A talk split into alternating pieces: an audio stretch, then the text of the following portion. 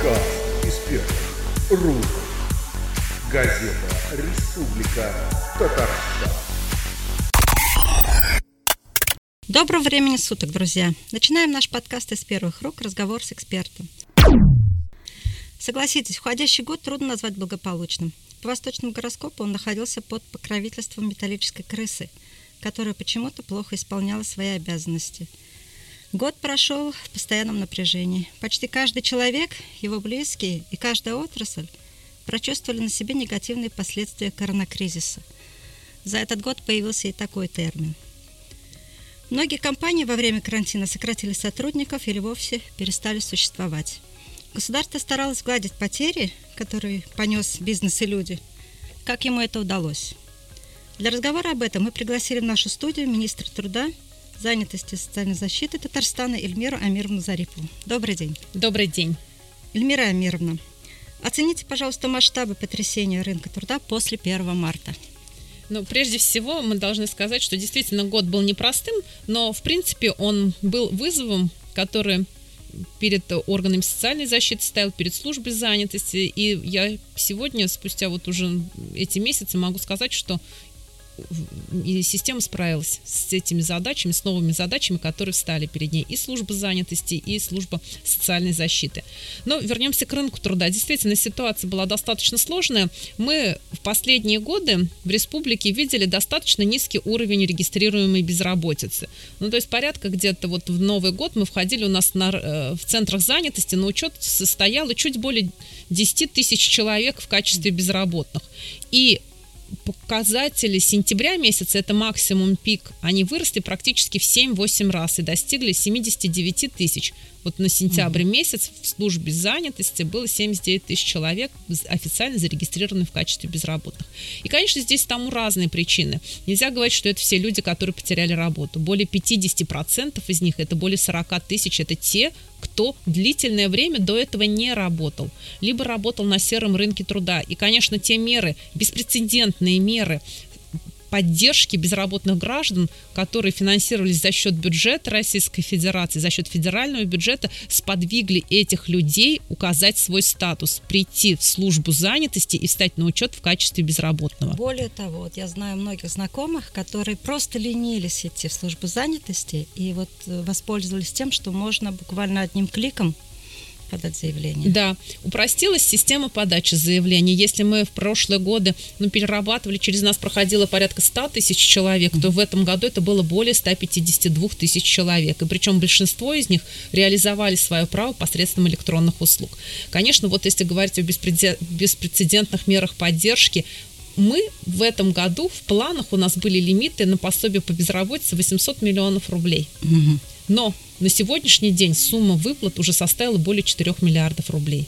То есть вот даже по тем показателям, по линии выплаты безработным, можно сказать о том, какая была колоссальная поддержка со стороны бюджета оказана, как со стороны республиканского, так и федерального. То есть фактически, конечно, в этой ситуации помощь прежде всего получили семьи с детьми.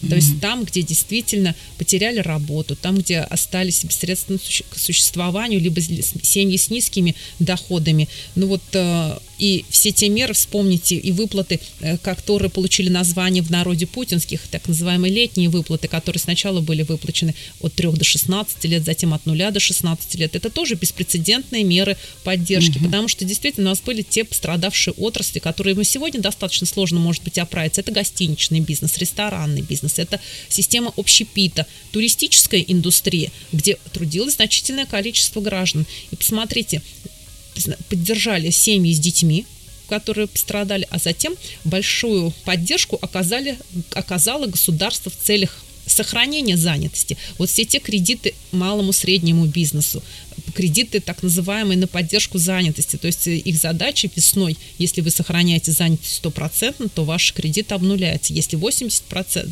90% сохраняется занятость, то, соответственно, списывается часть этого кредита. И меры поддержки, когда во втором квартале были освобождены от налогов предприниматели. Угу. И вот та мера, с которой мы выступили и на федеральном уровне, и был услышан голос Республики Татарстан, когда Рустам Нургалевич э, Миниханов, президент республики, обратился с предложением, а как же быть с тем индивидуальным предпринимателем, которые создавали рабочие места, но вдруг их бизнес закрылся, и фактически они не подпадали под статус безработного, потому что они не оказались теми гражданами, которые, которые были уволены работодателями. Да, и да. ИП были сами работодателями. Угу. И вот здесь было принято решение по инициативе Рустама Нургалевича на федеральном уровне, оно было реализовано, также выплатить таким индивидуальным предпринимателям, чей бизнес пострадал и которые вынуждены были, к сожалению, свернуться, пособие по безработице при постановке на учет в размере минимального размера оплаты труда 12 130 рублей. И, кстати, в республике таких было более 800 человек. Вот как быстро они отреагировали на вот эти меры поддержки, откликнулись? Вообще нужно сказать, что в эти вот месяцы власть показала свою способность очень быстро реагировать на запросы общества. Работали, ну, все и общественные приемные, и интернет-приемные. Были многочисленные встречи в режиме Zoom. Вспомните, президент республики Рустам Нургалевич сам каждую неделю, в неделю по несколько раз встречался с представителями бизнеса в режиме Zoom-конференции. Затем, да, да в наших службе, службе занятости, когда посещал ее буквально в апреле месяце, в пятницу вышел указ о том, что служба занятости переходит на удаленный формат работы через электронные да, ресурсы, да, да. и в воскресенье Рустам Нургалевич посетил службу занятости и в режиме Zoom переговорил с теми безработными, которые вчера еще имели какой-то бизнес, были самозанятыми, встала ведь задача и их поддержать. Угу. То есть у самозанятого ведь он сам себе работодатель, а если у него семья, и вот это, эти вот э, решения принимались молниеносно. Или вспомните большую масштабную благотворительную акцию «Помощь рядом» Ярдам Янеше – mm. когда буквально, ну, во-первых, были четко определены категории, кому мы будем помогать. Мы выбрали семьи с детьми до 8 лет с доходами ниже ПМ. Тогда еще не было пособия от 3 до 7, оно летом появилось. Да, да. А помощь вот эта вот пришла весной. Были выбраны категории одиноких пожилых людей старше 65 лет. То есть э, в силу одиночества они оказались не просто в самоизоляции, они ведь фактически, ну, им было рекомендовано ограничиться от э, хождений в магазин, за лекарствами, mm-hmm. но в силу того, что это категория по возрасту и по состоянию здоровья эти граждане относились к категории риска. И вот эта вот помощь рядом, Ярдам Янаша, когда более 209 тысяч продуктовых наборов было передано адресно именно в нуждающиеся семьи, в многодетные семьи, семьи, где воспитывались дети-инвалиды, семьи, где, которые состояли из э, пожилых людей или, допустим, э, мама, которая воспитывает ребенка, в отношении которого не выполняются другой стороной алиментные обязательства, либо опекуны и попечители, их семьи были поддержаны там, где, к сожалению, в силу обстоятельств, например, э, ребенка воспитывают бабушки и дедушки. У нас и таких более 1300. И вот эти категории людей, порядка 55 тысяч, которые оказались действительно в трудной жизненной ситуации mm-hmm. и сами не, не могли преодолеть, получили эту помощь в виде продуктовых наборов. Вот насколько я знаю, то есть люди настолько к этому ответственно отнеслись, и семьи, которые благополучные, пусть и многодетные, они даже отказывались от этой помощи в пользу действительно нуждающихся. Много ли таких случаев было? Ну, во-первых, та, пом- та помощь, которая шла по линии Ярдам Янаше, вот э, именно по инициативе Рустам Нургалевича, там э, адресная была помощь и учитывались доходы. доходы. Но вот я знаю, что были помощи э, со стороны некоторых предприятий, коммерческих организаций. Mm-hmm. Они сказали, давайте мы дадим всем многодетным. Mm-hmm. Как бы, и действительно были приняты рядом многодетных семей, что они говорили, что мы не, так, mm-hmm. Не настолько нуждающиеся. Да, мы многодетная семья, но есть более ситуации, где вот у наших соседей, мы знаем, у них сложнее. И, конечно же, вот такие решения принимались. Ну и еще не могу сказать и о той работе, которая велась и волонтерами. Ведь э, мало того, что эти коробки скомпоновать, стоял вопрос и о том, чтобы их доставить. И вот бизнес-сообщество, на машинах эти люди развозили эти продукты, работали волонтерами, возили продукты, возили еду в медицинские учреждения. И вот действительно это масштабное движение показало то, что общество в столь сложной ситуации способно консолидироваться и способно протянуть руку помощи. Даже вот те трогательные объявления, которые были, я думаю, у многих в подъездах, когда угу. не, то, не просто управляющая компания, когда молодые ребята, студенты э, вешали свои номера и говорили, что они готовы принести продукты питания. Вот насколько вы вот лично ожидали, нет, что вот такой вот отклик именно от волонтеров, от общественности? Без, же... Ну, безусловно, социальное служение это для социальных работников, угу. когда первыми волонтерами стали и социальные работники, и молодежные движения, угу. волонтеры Победы. То есть это их призвание. Они изначально были волонтерами, но в, эту, э, в это движение влились сотни тысяч людей, которые, в общем-то, были далеки. Угу. Да, э, далеки те же молодые ребята, которые на своих машинах развозили продукты или привозили еду, еду медикам. Угу. То есть э, вспомните службы такси, которые Яндекс, которая тоже откликнулась на то, чтобы возить медиков на приемы и на вызовы. То есть вот здесь каждый находил сам себя, и я знаю очень много людей, которые после работы занимались волонтерским угу. движением и помогали людям казалось бы, в жизни они совершенно далеки от угу. социальной службы, но вот служение и такое понимание, что ты можешь чем-то помочь в этой ситуации, оно, конечно же, идет от души, где-то из сердца. Характеризуя рынок труда, вот мы должны сказать, что сегодня у нас отличие вот этой ситуации, вот э, очень часто сравнивают с кризисом 2008-2009 года, с кризисом 2014 года. Но я всегда угу. говорю, что отличие в том, что, во-первых, у нас сегодня, и мы были, может быть, в более такой позитивной ситуации, у нас не останавливалось производство. 90% наших предприятий продолжали работать. У нас КАМАЗ стоял неделю, и на рынке труда не снижалось количество вакансий, предложений. Вот как мы зашли в начало года, у нас было 40-42 тысячи вакансий. Угу. У нас в самый э, пиковый, в минимум, было 38 тысяч вакансий и все. А в остальные периоды у нас сегодня уже порядка 47 тысяч предложений на рынке труда, при том, что уровень безработицы тоже кратно снизился. Угу. Я называла пик 79 тысяч человек, сентябрь, сегодня 45 тысяч.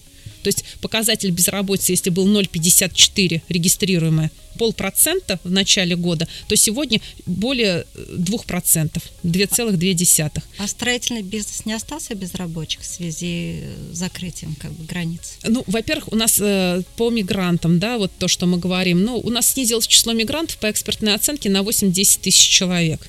И, конечно, сегодня строительный бизнес переформатировался, угу. и те мигранты, кто не уехал, они в любом случае продолжают работать, потому что мы с вами знаем, что сначала до декабря, сейчас до весны продлились их э, возможности, ну, так скажем, продлить действие тех документов, которые у них есть на руках, которые являются основанием официально быть здесь занятым на территории Российской Федерации. Но, безусловно, вот то, что у нас не останавливалась стройка, у нас не останавливалось сельское хозяйство, и даже село стало весну мы зашли, оно стало неким драйвером. Угу. И начало строительного сезона стало неким драйвером для того, чтобы обеспечить занятость населения. А вот в те кризисы 2008, 2009, 2014 годов проблема была в том, что нам нечего было предложить. У нас не было рабочих угу. мест. У нас была, э, ну так скажем, максимальная э, ну, проблема с самими рабочими местами. И поэтому в те годы мы очень активно шли, когда под эгидой государства создавались временные рабочие места для тех, кто находится под риском увольнения,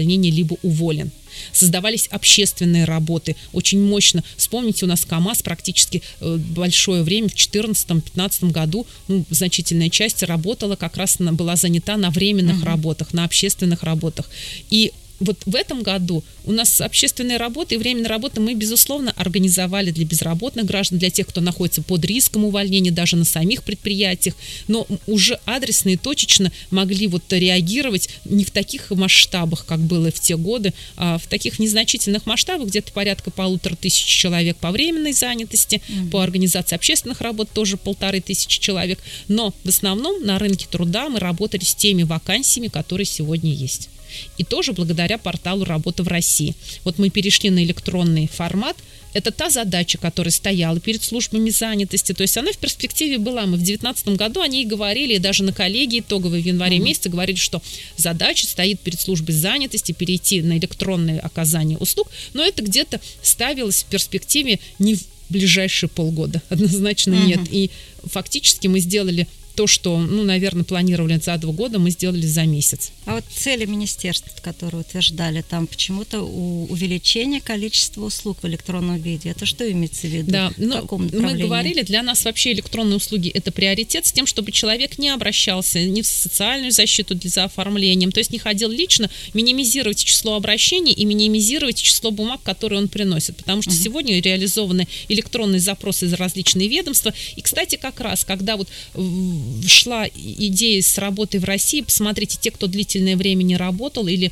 не был занят, домохозяйки, те, кто работал на сером рынке, не могли претендовать на выплату пособия в максимальном размере. Mm-hmm. То есть это было э, объявлено, что пособие увеличивается, размер его максимальный 12 130, но вдруг человек получал, что а у него-то нет этой, этой суммы. Объяснение простое, потому что мы, запрашивая через информационные ресурсы сведения о стаже в прошлом, о том, работал ли официальный человек имел ли занятость, получали отрицательные ответы. То есть человек, работая на сером рынке труда, конечно же, не мог претендовать на максимальные размеры пособия, mm. потому что условием было наличие в прошлом занятости не менее 26 недель. И вот здесь то, что тот вывод, который ну, мы должны сделать, все, ну, так скажем, взаимоотношения с государством должны быть обоюдными, обязательными и абсолютно справедливыми. Если гражданин выполняет свой долг перед государством в части своевременной уплаты налогов, а я напомню, это обязанность по Конституции, это обязанность гражданина Российской Федерации, то, конечно же, и здесь государство максимально поддержит такого, так скажем, аккуратного угу. гражданина. В октябре какие-то изменения произошли, нет, вот в части Да, завершился, да, завершился период выплат, во-первых, то есть они вот были такими пиковыми, а затем, увидев, что есть достаточно предложений на рынке труда, что э, сегодня можно переобучиться и найти квалификацию по своим знаниям какую-то mm-hmm. работу, то, конечно же, здесь завершились периоды выплат, и выплат на ребенка тоже были, они были продлены на три месяца.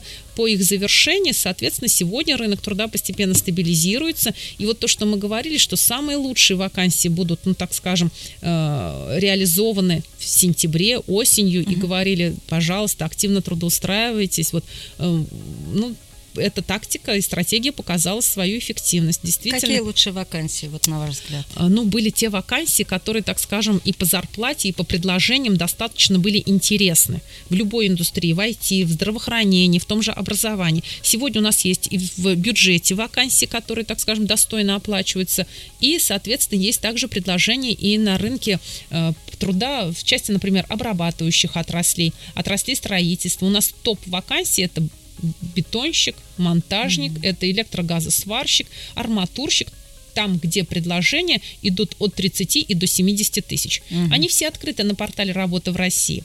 И вот второй момент, еще то, что люди регистрировались через портал «Работа в России», и работодатели тоже сегодня активно работают на этом портале, потому что многие меры государственной поддержки уже работодателей предприятий, условием их явилось то, что предприятие должно быть прозрачно с точки зрения своих вакансий. Угу. То есть э, тоже должно быть зарегистрировано на портале «Работа в России» и должно показать, какие у него есть вакансии, кто требуется. И вот здесь уже гражданин самостоятельно при помощи электронных ресурсов с помощью вот этого сайта «Труд всем. Работа в России» мог на этом портале подобрать себе возможный вариант трудоустройства. Из каких отраслей предприятия вот быстрее всего откликнулись и зарегистрировались на портале, оценили достоинство Ну, прежде всего, те, кто заинтересован в быстром нахождении трудовых ресурсов. Это обрабатывающая угу. промышленность, это строительство, это сфера жилищно-коммунального хозяйства, здравоохранения, образования, социальное обеспечение, э, отрасль э, так скажем, там, где силовые ведомства. То есть угу. вот э, все эти предприятия, кто активно занят поиском трудовых ресурсов, активно сегодня работает на портале работы в России. И, кстати, там очень четко видно, когда идет описание, кто нужен, вот очень специализированно, то есть понятно сразу, что это не создает никаких иллюзий. Гражданин, прочтя требования, сразу понимает, подходит он или не подходит. То есть нет таких размытых э, предложений. Угу. Затем э, сразу же видно, и это позитивно влияет и на рынок оплаты труда потому что сегодня мы активно работаем над тем, чтобы те вакансии, которые предлагаются на портале работы в России, были все-таки конкурентными. На низкую заработную плату, там сегодня 18-20 тысяч, сложно найти угу. работника. И когда работодатель нам говорит, ну как же так, вот я вроде и на портале все разместил, и не, не идут ко мне, давайте посмотрим, что вы предлагаете. То есть не да. жадничает все-таки работодатель. И, конечно же, и работодатель, видя, что предлагают его конкуренты на этом же портале, это уже подтягивает его предложение и, соответственно, ну так скажем, и подтягивает уровень оплаты труда. А вы как-то анализируете, сколько татарстанцев получили работу посредством да. этого? Посредством был трудоустроен вообще через службы занятости более 45 тысяч человек в этом году получили работу. Это достаточно большая угу. такая цифра. Понятно, что и в абсолютном выражении большее число обратилось через портал работы в России, но вот мы в этом году трудоустроили даже большее число инвалидов чем угу. Так скажем, в обычный год, хотя это та категория, которая испытывает трудности и достаточно уязвима на рынке труда. А в прошлом году сколько устроили? Еще один момент э, сегодня актуальным, и вот этот год показал востребованность э, перехода и работы в электронных сервисах. Смотрите, у нас до конца года работники должны сделать выбор э, по поводу того, как вести свою трудовую книжку. То есть вы, я должны написать заявление в свою службу кадров о том, в каком формате вы хотите, чтобы дальше о вас велась запись либо в традиционном бумажном, либо в электронном. И, соответственно, гражданин может выбрать электронный формат, тогда трудовая книжка передается на руки, в ней делается соответствующая отметка, и далее сведения о вашем стаже, об заработной плате ведутся в электронном формате. Если гражданин делает выбор в пользу бумажного носителя, то параллельно с бумажным носителем, как традиционно, mm-hmm. в любом случае на него ведется вариант электронного ведения э, сведений о трудовом стаже и так далее. И, конечно же, э, те, кто приведет на работу, и для них э, первым годом трудоустройства станет 21 год, сведения о них будут вестись уже исключительно в электронном формате. И вот, конечно, вот для тех, у кого и на бумажном, и на электронном, важно, или тот, кто забирает на руки бумажную книгу, а далее э, трудовую книжку, а далее ведется в электронном формате, важно ее сохранить, потому что ваши периоды угу. прошлые, они будут на бумажном носителе. Это единственный документ, который фактически ну, подтверждает ваш стаж, и за исключением тех сведений, конечно, которые хранятся в пенсионном фонде фонде. Поэтому вот этот выбор сегодня важно сделать до конца года, записав соответствующее заявление в, э, в адрес своего работодателя, потому что с 2021 года сведения будут заполняться в электронном формате. Mm-hmm. Ну и вообще мы видим, что у нас э, трудовое право переходит в электронный документооборот. Кстати, республика является пилотом, у нас есть крупные предприятия, Акбарсбанк участвует в нашем пилоте по поводу ведения трудовой сведений, ну вообще и э, документооборот, э, связанный с занятостью на предприятии, это в электронном формате. И сегодня большой объем, вот э, помимо рынка труда, это, конечно же, меры социальной поддержки. Вот второе mm-hmm. большое, мы с вами начали говорить о том, что была оказана беспрецедентная да. помощь семьям с детьми. Посмотрите, выплаты на первого ребенка, то есть они у нас продолжались по, по факту рождения первенца. Затем появилась совершенно новая выплата семьям с низкими доходами ниже прожиточного минимума, э, от трех, воспитывающих детей от 3 до 7 лет. Mm-hmm. Пол прожиточного минимума на ребенка. И также изменился размер пособия по уходу за первым ребенком до достижения им полутора лет. Ну, в случае, mm-hmm. если женщина, например, нигде не работала до беременности, то она пособие получала через центр занятости. Размер его, конечно, был минимален, 3475 рублей. При том, что мы с вами помним, э, выплаты по линии фонда соцстраха это до 40% от заработной mm-hmm. платы. Конечно, 3475 рублей, и вот они были увеличены фактически в два раза до 6752 рублей. В будущем году не предполагается еще? Нет, нет, не предполагается. И такое пособие у нас получает в основном это студенческие семьи, молодые семьи. Для них, конечно же, это серьезная поддержка, серьезное подспорье. Ну и вот те региональные меры, я не могу о них не сказать, по поручению президента республики, которое, кстати, мы получили на прошлой коллеге, было дано поручение ввести меры по поддержке семей с детьми с низкими доходами. И они стали вот как никогда актуальными и эффективными. Мы не, мы не знали, что мы окажемся в такой ситуации, но вот эти именно меры, это э, выплата, если ребенку до трех лет, семья с низким доходом, сегодня это 9752, вот если минус, то она получает сертификат на лекарственные препараты для ребенка да, да, да. дважды по 5 тысяч, 10 тысяч тысяч в год. Это серьезная составная часть бюджета любой семьи. Мы с вами увидели, лекарство это достаточно дорогая позиция. А вот если есть ребенок и низкие доходы, и, конечно же, маленькие дети зачастую часто болеют, то это тоже серьезная поддержка. Конечно. Затем поддержка э, тех э, семей, где многодетных семей, это стопроцентная компенсация за детский сад тоже, если у вас трое детей, то, конечно же, стопроцентная компенсация – это достаточно серьезный показатель. Если у вас доходы ниже прожиточного минимума 9752 рубля.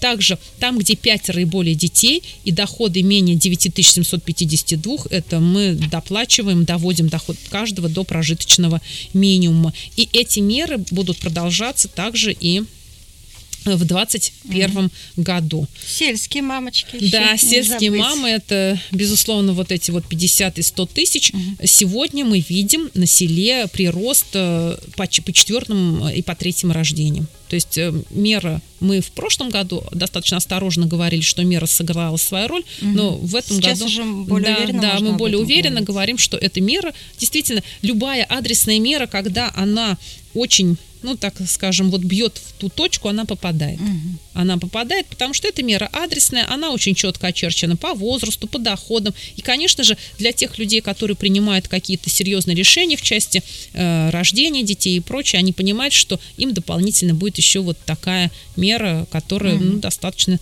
серьезная. И по, ну, по помимо вот таких э, денежных мер, конечно же, для нас важно. Сегодня, и мы говорим в рамках национального проекта, это обеспечение занятости социально уязвимых категорий. Вот мы с вами говорили про инвалидов, мамы с детьми, кто сегодня находится в декрете, очень зачастую мы видим, есть желание приступить как можно скорее к трудовой деятельности, если особенно доход низкий. Вот здесь мы приходим на помощь, поддерживаем в части подготовки, переобучения, повышения квалификации. И mm-hmm. в с этого года в рамках национального проекта обеспечения содействия занятости женщин мы увеличили э, период возраста детей уже не до трех лет, а если у вас ребенок до дошкольного возраста, то есть еще не пошел в школу, вы равно точно так же можете переобучиться, повысить квалификацию, как и женщина, которая находится в отпуске в декретном по, по уходу за ребенком до трех лет. И вот здесь э, у нас э, мы планировали переобучить где-то полторы тысячи женщин mm-hmm. в рамках национального проекта, но по результатам конкурсных процедур у нас э, эта цифра, по плановая цифра увеличилась практически в два раза. Как правило, на кого переобучаются? Переобучаются, ну, понятно, вот сегодня есть уже перенасыщение на рынке маникюрист, визажисты, парикмахер. Да, да, да. да если это было очень активно переобучались, то mm-hmm. сегодня они больше переобучаются уже на профессии, связанные где-то с ведением бухгалтерской учетности, документа оборота, с Э, оказанием содействия в ведении налоговых э, документов, различных отчетов, то есть в части дела производства. А это востребовано? Да, то, что можно делать э, удаленно, и то, что удобно позволяет совмещать материнство с тем, чтобы принести какой-то доход и э, в семью. И, конечно же, это электронная торговля. То есть вот, э, да, и самозанятые, когда э, учатся ну, продвигать свои товары, какие-то индивидуальные mm. бренды через электронную торговлю. Вот это то, что, ну, фактически сегодня очень актуально и позволяет ну, вы быстро... работаете с предпенсионерами, да. чуть ли не с пенсионерами Еще одна, обучаете. Да, как? 50 плюс тоже угу. такая уязвимая категория. Тоже мы их достаточно активно переобучаем жителей старше трудоспособного возраста и оказываем помощь в получении новых навыков. Еще одно большое мероприятие в рамках национального проекта – это строительство нового корпуса Новочурилинского интерната. Это совершенно новый интернат, да, да, мы там да психоневрологический, mm-hmm. совершенно нового типа, где есть э, даже по дизайну помещений, как правило, что такое интернаты для людей с ментальными нарушениями? Ну, это такой э, вид общежития, где в основном э, комнаты для проживания. Здесь... Для существования даже, я бы так сказала, нет? Нет, для проживания. Для проживания. Здесь мы уже видим совершенно иное даже, ну, так скажем, дизайн пространства, когда есть комнаты, где можно попить чай вечером, собраться, э, посмотреть вместе телевизор, почитать, э, поиграть в какие-то игры. То есть для людей э, с ментальными нарушениями это помещение у нас рассчитано на 97 человек. Мы туда выбрали молодых инвалидов, mm-hmm. когда, у которых есть потенциал для самостоятельного проживания, которые сегодня готовы, способны и могут по состоянию здоровья через какое-то время после обучения, после того, как они пройдут адаптацию, выйти и самостоятельно самостоятельно уже проживать за пределами, за стенами такого учреждения. А тот корпус уже полностью заселен? Вот когда мы были, еще только Да, да, мы его только начинали да, угу. заселять, потому что действительно нужно было подобрать, исходя из заболеваний, исходя из психологической совместимости, исходя даже, может быть, из каких-то ну, индивидуальных предпочтений, и с тем, чтобы действительно люди понимали, что потом у них будет шанс уйти вот в самостоятельную жизнь, но для этого нужно приложить усилия, научиться обслуживать самого себя, научиться пользоваться бытовыми приборами, правильно, корректно вести вести себя в социуме, ну и, соответственно, вот с тем, чтобы в дальнейшем уже ну, проживать и за пределами учреждения. А введение в строй вот э, в эксплуатацию этого корпуса сняло проблему очередности? Там, по-моему, немножко и У нас уч- очередность и так всегда была, была небольшая, uh-huh. да, психоневрологические интернаты, но, по крайней мере, это, безусловно, в перспективе, ну, так скажем, решает вопросы ну, на ближайшие там 4-5 лет uh-huh. в части того, чтобы эта очередь не накапливалась. В будущем году ожидается какое-то повышение пособий? Нет? У нас индексация пособий происходит ежегодно. Ежегодно, да, в пределах уровня инфляции, но мы должны сказать, что вот за последние годы мы привели систему в, пользу адресности с тем, чтобы пособия выплачивались в пользу действительно нуждающихся людей. И вот те пособия, которые мы ввели с этого года, новые э, с 2020 года, вот мы их должны, ну, так скажем, обкатать и увидеть их реальный результат. Вот равно как по сельским mm-hmm. мамам. Мы ввели сель, пособие сельским мамам, через три года мы ввели пособие, увидев, что нам нужно поддержать еще категории многодетных малообеспеченных семей, мы ввели с 2020 года новые республиканские меры. Вот сейчас мы должны, так скажем, в рабочем ритме посмотреть, как они реализуются, какой они дают, ну, так скажем, э, процент, да, и пользу с точки зрения вывода семьи из бедности, и далее уже будем смотреть в перспективе о том, какие меры еще на государственном государственном уровне, на республиканском уровне необходимо принять. Ну, не забудем давать категории, где это ветераны да, войны. Год великий Юбилей год. прошел, но мы о них помним. Да, безусловно, Великий год, год 75-летия Победы в Великой Отечественной войне. И мы не на словах, а на деле заботимся о каждом участнике. В этом году нам удалось обнулить очередь э, по тем ветеранам Великой Отечественной войны, кто стоял в очереди на обеспечение жильем. И в основном это, конечно, уже сегодня такая категория, как вдовы участников Великой Отечественной войны. И были в этом году, вот на текущий день, 19 112 ветеранов Великой Отечественной войны за период действия федеральной программы по обеспечению жильем, а она действовала с 2008 года.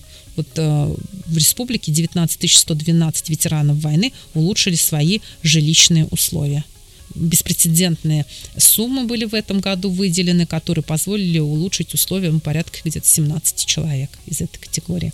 И, конечно же, наша задача сегодня это э, сохранение памяти, передача ее молодому поколению. Мы понимаем, что, к сожалению, с каждым днем уже сегодня, с каждым днем число непосредственных участников, свидетелей тех событий становится все меньше и меньше. К сожалению, в этом году я должна с прискорбием сообщить, ушел из жизни вот буквально недавно наш герой Советского Союза, это Борис Кириллович Кузнецов. Он дожил до 75-летия Победы, встретил с нами эту великую победу, несмотря вот на столь сложный год, но, к сожалению, вот так распорядилась Мы судьба. Писали о нем в нашей газете несколько раз, конечно, уважаемый человек. Да. Эльмира Амировна, спасибо огромное. Но в преддверии Нового года все-таки давайте пожелайте что-то нашим читателям. Вот этот год показал, что, наверное, самое ценное для человека – это семья – это ближайшее окружение. Когда случается какая-то беда, прежде всего ты надеешься на самого себя и на своих близких, на своих родных. И поэтому я хочу пожелать тем, чтобы семейные связи укреплялись. Новый год – это такой исконный в нашей стране семейный праздник традиционным меню семейным, с традиционными поздравлениями, когда мы самым близким, самым родным своим людям готовим подарки, в кругу семьи отмечаем этот праздник. И, конечно же, вот семейного благополучия я хочу пожелать каждой татарстанской семье, с тем, чтобы наши пожилые люди не оставались одинокими вот в, в, так скажем, в старости, с тем, чтобы все-таки, э, особенно когда дети уезжают в другие города, когда пожилой человек остается где-то, может быть, на селе, звонили и как можно чаще хотя бы звонили и узнавали, а как как поживает папа, мама. И поэтому самое главное, берегите себя, берегите свою семью и, конечно же, здоровье. Спасибо от всех читателей наших. Это был подкаст из первых рук. О ситуации на рынке труда, а также о том, какие меры принимает государство для поддержки населения в условиях, когда лихорадит бизнес, и множество семей столкнулись со снижением доходов, мы разговаривали с министром труда и занятости Татарстана Эльмирой Амировной Зариповой. С вами была Фарида Якушева, редактор отдела газеты Республики Татарстан. Слушайте нас на сайте Арто Онлайн в рубрике подкасты, в приложении подкасты, в социальной сети ВКонтакте, на Яндекс Музыка, а также в iTunes. Пишите отзывы, ставьте 5 звездочек. Подкаст рук. Газета «Республика Татарстан».